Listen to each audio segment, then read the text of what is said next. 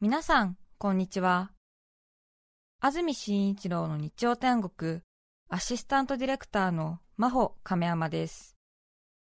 日天のラジオクラウド、今日は693回目です。日曜朝10時からの本放送と合わせて、ぜひお楽しみください。それでは、5月2日放送分、安住紳一郎の日曜天国。今日はゲストコーナーをお聞きください。今日のゲストを紹介します海洋冒険家白石幸次郎さんですおはようございますおはようございますよろしくお願いします。何やりにくそうな顔してるのやいやいや元気ですね朝4時頃から元気で もうた楽しみであもうまあ安住君と中澤さんの楽しみなのいやいや4年ぶりだから、そうですねうん、朝4時から元気なんですか元気なんですよええ今ね夜明けが早くていいあそうですねあもうじゃあ太陽と一緒に生活リズムがはい太陽に手を合わせて、ええ今日もお願いしますと祈ってきま したさすが海の男です本当ですねね。恐ろしいくらいに日焼けしてますねあそうこれゴルフ焼けも入ってますあゴルフゴルフ焼けも入ってあまあすそうですかさて4年ぶりなんですけれども白石さんのプロフィール改めて紹介します1967年生まれ53歳少年時代から船に憧れ神奈川県の水産高校へと進みます26歳で単独無寄港無補給による世界一周に成功し最年少記録を樹立しますこれまで4度の世界一周を達成していますそして今年2月には最も過酷なヨットレースと言われるバンデグローブに2度目の挑戦見事アジア人初の完走を果たしましたおめでとうございますありがとうございおまめですとうございます。前回はほらマストって泣いて帰ってきたんで、ええ今回は成功して本当皆さんありがとうございました素晴らしいなので前回この番組出てくださった時は1回目の挑戦ではい途中棄権した後そうです、で今回はえなんとアジア人初うん、完走を果たしてということですね、これすごいことなんですよね、よかったねえはい、で僕しかほら、ほもう本当にヨットっていうのは、あの白人しかいないんだよね、えはいでアジあもう本当、アジア系で初めてで、えええあのよかったと思いますよ、えエントリーしているアジア人もいないいないいないいな白い、石さんだけ、い僕だです、やだからすごいと思うんです、本当にパイオニアですうんね。またそのヨットレースっていうのがあれですよね欧米特にヨーロッパの人たちにとっては、ちょっと私たちが思ってる以上にそうなんですよ、や名門意識というか、っぱ大航海時代をやってきたでしょ、うんでその頃日本は 鎖国をやってましたん で、え全然違うんですよ、えうんはい、だから向こうはもう、なんていうか、ヨットっていうのはさ、あのね、うん皆さん、日本人だとヨットって言ったら、石原裕次郎、加山雄三の世界に入ってくるんだけどあーそうで、す向こうは剣道とか柔道とか。はいの世界にあ国技なんでね、ね全然意識が違うから、ーへ上手に船を操って、うん見知らぬ大地にたどり着くっていうそうの歴史そうですの踏襲者みたいなことですねそう要するに昔お飛行機できてまだ1 5 6 0年でしょ、うんで昔はほら海を制すれば世界を制するって国がバッバックアップしてやってたので、国の国の威信をかけてね、うんそうそうだからもう全然その意識が違うかな日本とは、へーはいうん、ものすごく注目されるレースなんですよねそうなんですマンデは、まあで国民の96%が知ってるんですよ学校で習うんですよーあー、そうですか。そうそうバンデグローブということでバンデっていうのは町の名前なんですね県の名前県の名前です53県あるのかな、へーそれであのバンデ県バンデ県のスタートするグローブ、グローバルってことね。地球のというそうです。だから今は自治体が、えー主催ですね。へーはい。で、世界一周レースということで、こう資料を見るとね、今年、はいスタート、視聴率48%。えみんな見るんだ。わみんな見ます。ーー箱根駅伝みたいな感じそうそうそうそう。もっともっとあ、そう。これね、箱根駅伝っぽいかな。本当にあの、ヨットを知ってる人じゃなくても、うんみんな応援するわけ。うんで、全選手が、ストーリーが違うんだよね。はいで面白いのは、全艇違うんだよね。同じ船じゃないから。え全員、全員違う船。企画が違うんですかいや、えっ、とね、あの、イモカっていう、まあ、安全規格は合ってるんだけど、ええ形も自由なんですよ。へーだから、チキチキマシンボーレースみたいになってたのね。そうなんですそか。う。で、20年前の船から最新鋭の船まで、えあと男女問わずです。ろ女性が6人います。えーせいあと、えっ、と、障害の方、うん片手のない人も出たの。へオリンピックセーラーやパラリンピックセーラー。素晴らしい選手で、だから本当に、あのー男女関係なく、はいえーもう障害持った方、うん持ってない方関係なく国籍関係なく9カ国かなへえで違う船ではいバーッとスタートするって面白いね、じゃああれですねスタートするときはあこの選手はお金持ちだからお金かけた最新鋭の機材でそうそうこんそなうに大装備で出てそうはい頑張ってっていうのもいるしそこんなボロボロの船でそう心意気一つできたぞと そうえうでそうだだから本当トップ選手が、トップチームがいてそれはね30億円ぐらいかけて30億そう優勝狙うと、で会はね大体僕前回そうだったけど、もう中古の船買ってはい1億2億で、もう完走を目指す人はい初めての選手えあと年の選手ね、へーとかあのパイロット昔パイロットやっててヨットで世界一周したいって言って、はい最後に入った選手もよく頑張りましたよ、ーそうですかで僕はアジア人初えというストーリーーがあるからそうですねうんじゃあ出場するそれぞれの人にストーリーがあって、みんながそれ理解して、そうそうそうそうで学校でもなんていうかな学校で習うからで僕は珍しいわけいきなり一人侍がいるんだよね どういうことですか要するにフフランス人だだから例えばさお相撲さんの中に一人フランス人がいたら目立つでしょ、そうですねそんな感じちょっとねちょんまげを ねブロンドで言ってみたいなそうで僕もほらあのスタートするときに居合の格好してるから、はい、あニュースで出てましたねそうそうだからなんていうかな目立つんだよね、ストーリー的にそうですね応援する人こ応援する小学生とか多いな、えうーんフランス人特にね日本の武士道みたいなの好きですもんねそうそうそうそうそう、へえだから随分応援していただいて、えーえで何日かけて世界一周するんですかええーと今回はね94日です、 94うん、で33艇が出て、えで9カ国え9か6人女性はいで僕が、えーまあ、ちょっとねセールを破ってしまってね、はいトラブったんだけど94日はで16位、 16位、うんいや33艇中完走したのは何艇なんですかえー、と25艇、 25艇はい、今回多かったですえーいつもはね大体半分帰ってくるのが今回はとても多かったですね、で1位の人は何日ぐらいで戻ってえー、1位が、ね、80日、 80日、はい、で白石さん94 94日ですね、はいえー真ん中ぐらいうんだからまあ今回はね前回のスピードを上回れなかったのね、あのコロコロナで新艇組が8艇僕もそうなんだけど、あのね整備不足だったんだみんなあ要するにコロナで練習ができなくて、えー新しい技術がうまく機能しなくてね結局ね中古艇が勝ちましたね初めてのケースじゃあみんな新しい技術を自分のこそううものにする時間がなかったなだから最新鋭の整備できてない船と中古艇の整備できた船の戦いだった戦い、えーそうそれで拮抗してね面白かった今回あのーレースはそうですかはいただ単独無機構で94日っていうこのうん、簡単に言いますけど、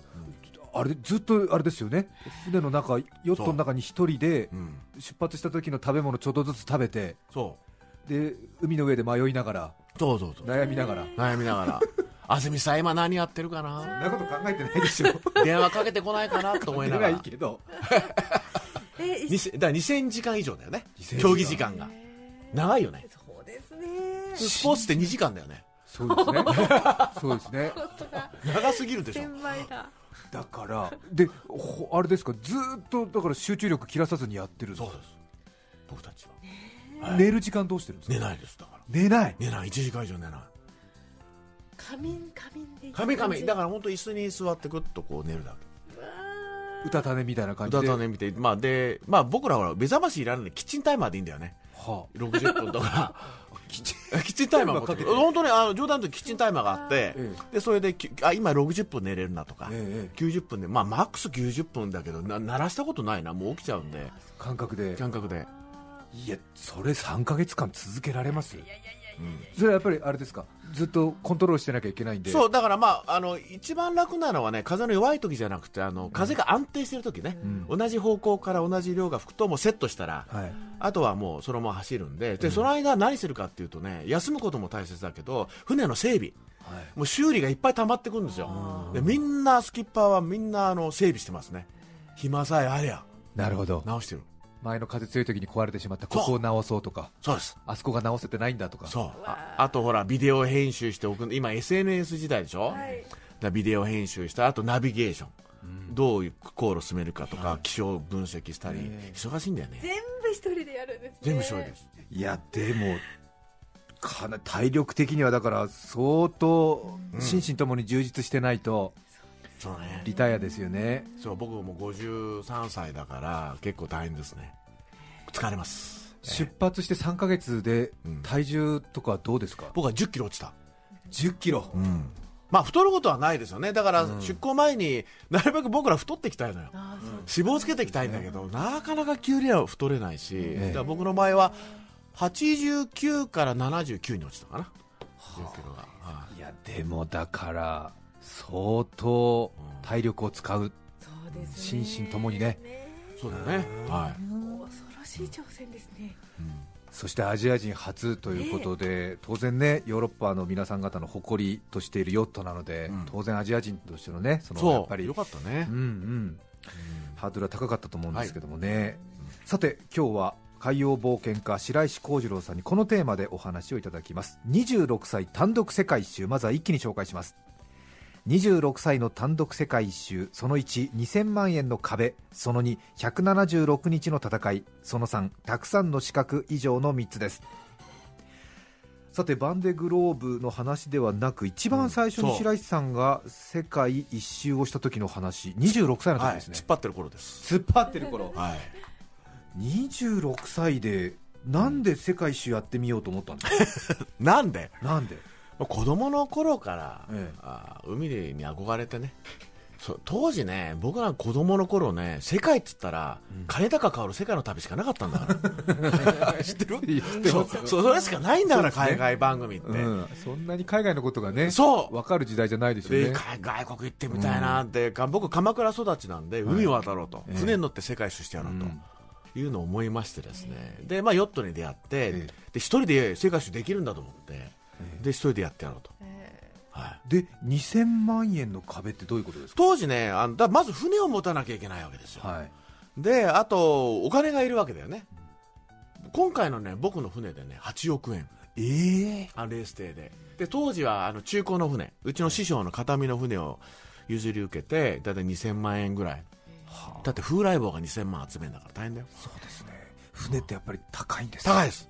で今は山ってね山の冒険ってどんどん安くなったんですよ、ええ昔はほら大勢で登ったでしょはい今装備も良くなったし、ええみんなであのなんていうの他のグループが力を合わせて登ろうになったんで、はいエベレストもね1000万以下で登れるんで今そうですそうか昔は何億円かかったんだそようですねシェルパ何人そうそう雇そうってベース作ってそうですで今お金出し合って登ろうっていうスタイルで安くなったんだけど、ヨットはさ乗り物扱うからカーボンファイバーとかチタニウムとか、どんどん高額になっなるてるんでほすどで当時でも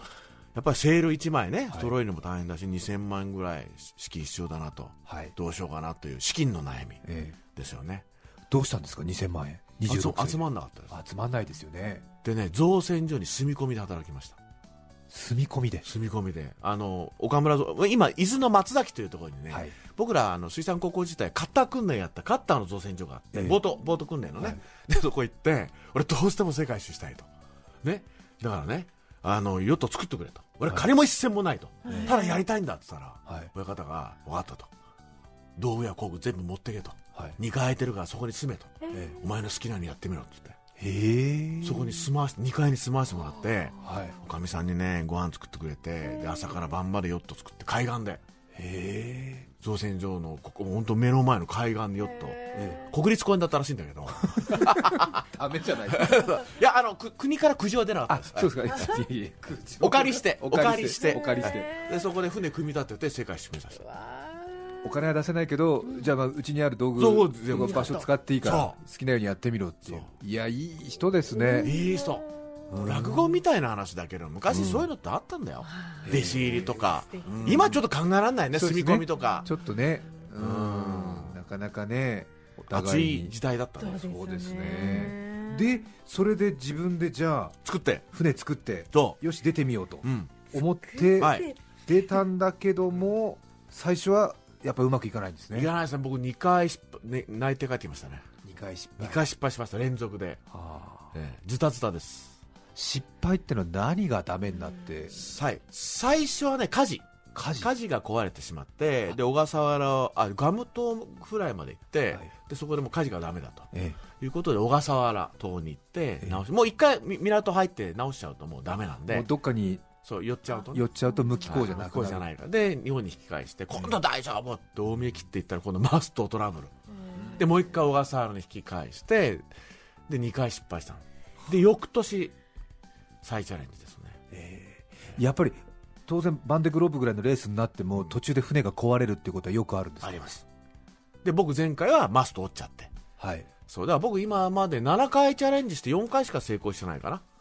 で4勝3敗ぐらいはあもう五分五分そうみんなね他の選手もうちのコーチも有名な選手だけどやっぱ3回やって1回しか完走してないそうあの失敗のない人っていうの珍しいあるのっていうのはこの間4回連続ええバンデグローブ完走したんだけど、はい彼だけですえーあとはもうあと4回連続失敗の人もいます結局1回も成功できなくて終わる人もいれば大体まあ半分に対していくかなやっぱり大きな船の損傷を避けられる、運的にも避けられたりすると乾燥できたりするっていうそうですねでどんな最新装備でもクジラに当たったり、はい漂流物に当たったら避けきれないので、で結構僕なんかの競技で運という運パーセンテージ20%から30%でかいと思いますよああそうですうね運の割合っていうのはかなり大きいですね、で船がもし故障したり壊れたりすると自分で修理するんですそうです船の中のある装備でええ創意工夫して直すしかないですねだからもう援助受けたら終わりだかえら、うん、えでそこそこ修理する道具は積んでおくんですか積んでおきますで今回の場合でいうと僕もセール破っちゃったんだけど、ええ乾燥が目的だったので多めに積みました食料もあの工具もねはい例えば優勝してくれってオーダーを受けた場合はあんまり積ま積まないです船を軽くして早くしたいのでも予備品を積まないでうなるうまく言えばうまくいけば優勝、ううんまくいかなければリタイアリタイアそうかそういう作戦もある、うんそれは積み込む食料とか工具の重さとかそうですそうですよだねから今回トップチームはね、レース全体遅れたんでみんな食料不足で したそうそういやだから食料不足ってなったら空腹を我慢してゴールまでたどり着いた人勝ちってことですかそうで昔はねあの食料なくなっちゃってどうしたかっていうと、救命ボートを2つ積んでるんですよはいえ救命ボート開けましたねそして救命ボートの中に非常食入ってた非常食入っててそこ開けて食べてましたねえギリギリでみんな積んでくんで、えはい、で今回はみんなお腹空かして帰ってきましたねさすがに途中で魚釣りみたいなことはしないで,、ま、できますそれもするんですかあのす魚釣りじゃなくて飛び用がねデッキに上がってくるんですよ、はあはあはで日本人は得意技ですから、うん醤油さえあれば生魚が食えるって感じなんであ確かにヨーロッパの人たちから信じられないそうそうそうアンビリーバボーってそうそうだからあの、まあ、僕らは僕の食料平気だったけど、まあ、とにかくほら限らもう宇宙船と一緒ですよ、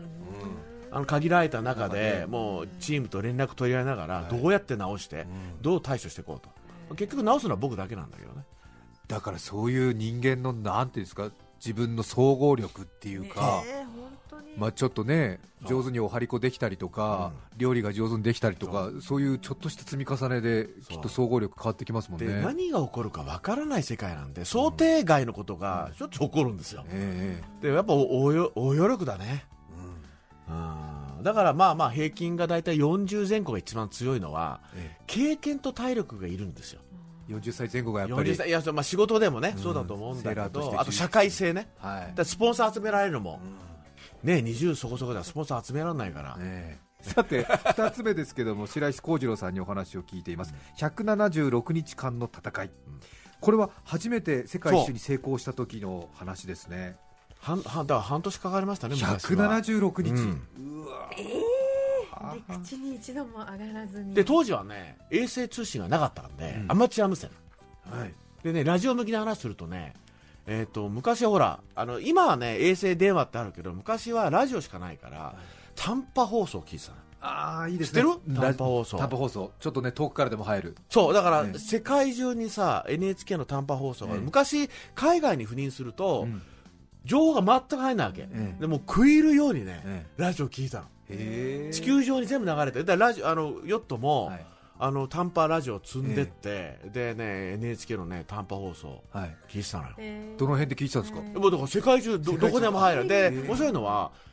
お正月になると「紅白歌合戦」の時はね、はい NHK がいろんなラジオ局買ってくれるんだろうね、ん結構入りがいいのよえへそうそうだからたあの本当楽しみだ ったーえええ短波放短波送放送今ちょっと考えな今ああると思うんだけど、うん今インターネットとかそうでねすよどこでも昔はもうラジオって食い入るように聞いたのよ、ええうんじゃあそれ聞きながら一人でそう真っ暗の海の中進んでそうだからさ「あののど自慢」をき真剣に聞いたのはヨットだけだよね だってほらニュースもさ、そうですね入ってこないから、ええええあ今日本ってこんななんだとかう、んうん、し ましたよ。で、あの、なんで地球の裏側入るかって、電離層に反射すんの、電波って。えー要するに、電波が直線だったらち宇宙に行っちゃうでしょ、はい例えば TBS ラジオって電波すると、空に跳ね返ってまた海に行くの。海に跳ね返って空に上がるわけ。で、地球の裏側まで回るようになってる。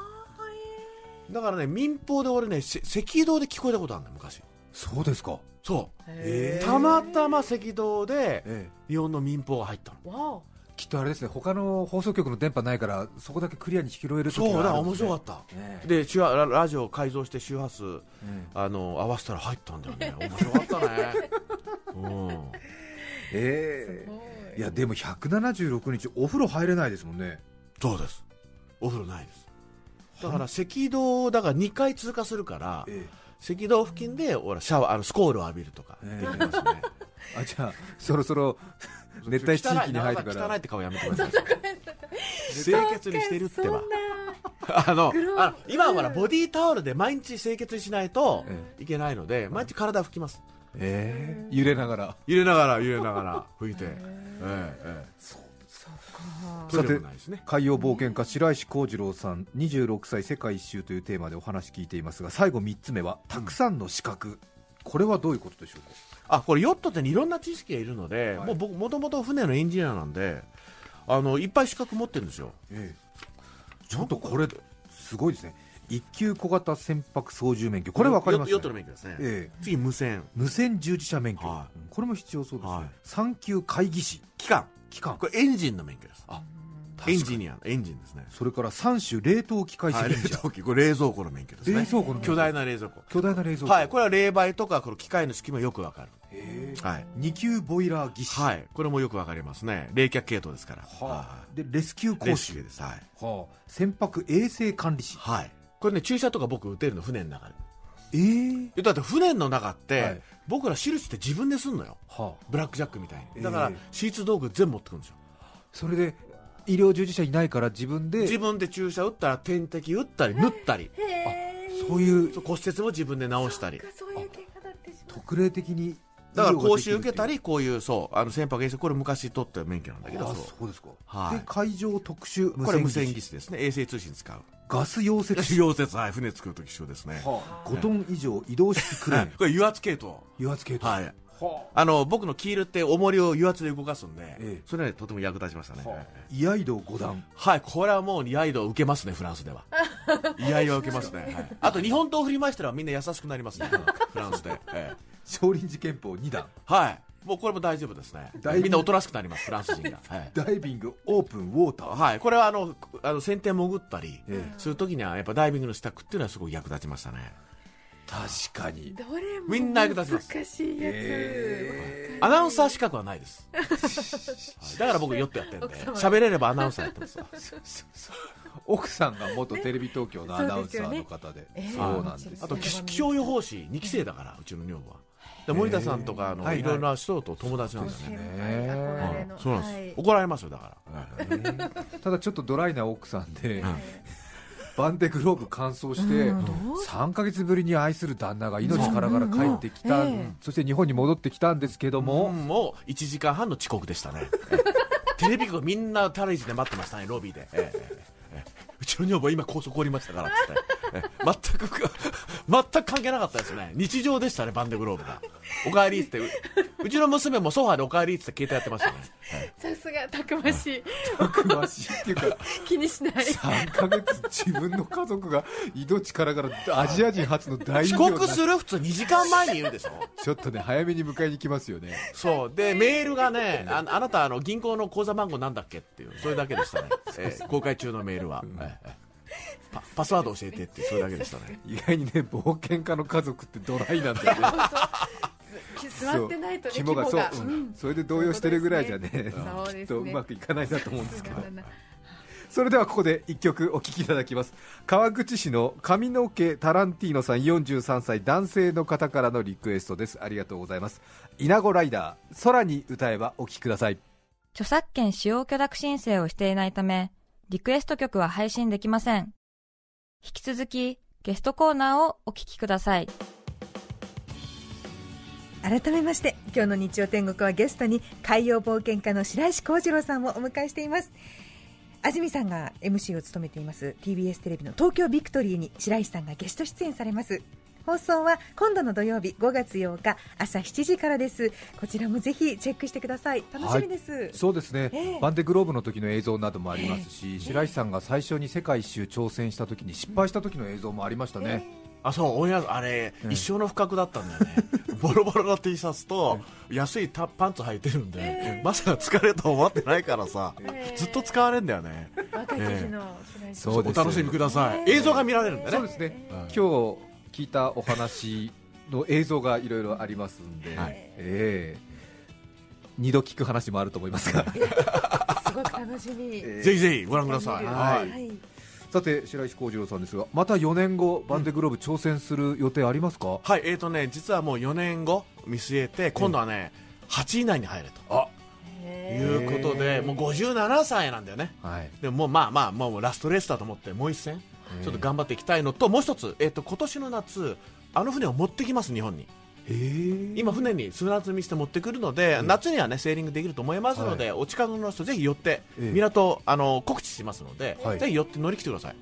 そんなこと安住さん中澤さん乗り来て、船興味ないと思うけどいやいやいやじゃあいろんなあれですか、あのヨットハーバーとかあでこそうですそうです回って、はい、あの関西の方まで行きますので、ええ関東、横浜近辺で行きますので、ぜひ一般公開する日があると思うんで、はいぜひ皆さんあの実物を見にいら見しててくだもさらいっ、て、うん、親子でそうですぜね、そしてお金のある方はもしかするとスポンサーになってほしいってことあですりがとうござい ますセールはでかいですまだ隙がいっぱいありますのであもう安住さん好きセールにねあいろいろな名前入れるんですもんねあとこの番組はいあの次のバンデグローブ、途中かけてきてください、いいんですか？番組中オンエア中ですあららららでもしかけてこないとこっちからかけますいやいやいやすごいですね ちょうど今日本放送で辛坊治郎さんがねあそうそういやかけてるんですよあのヨットやってるでしょ辛坊さんが、ええそのとこあのスタジオからねええじゃあ私は TBS ラジオで本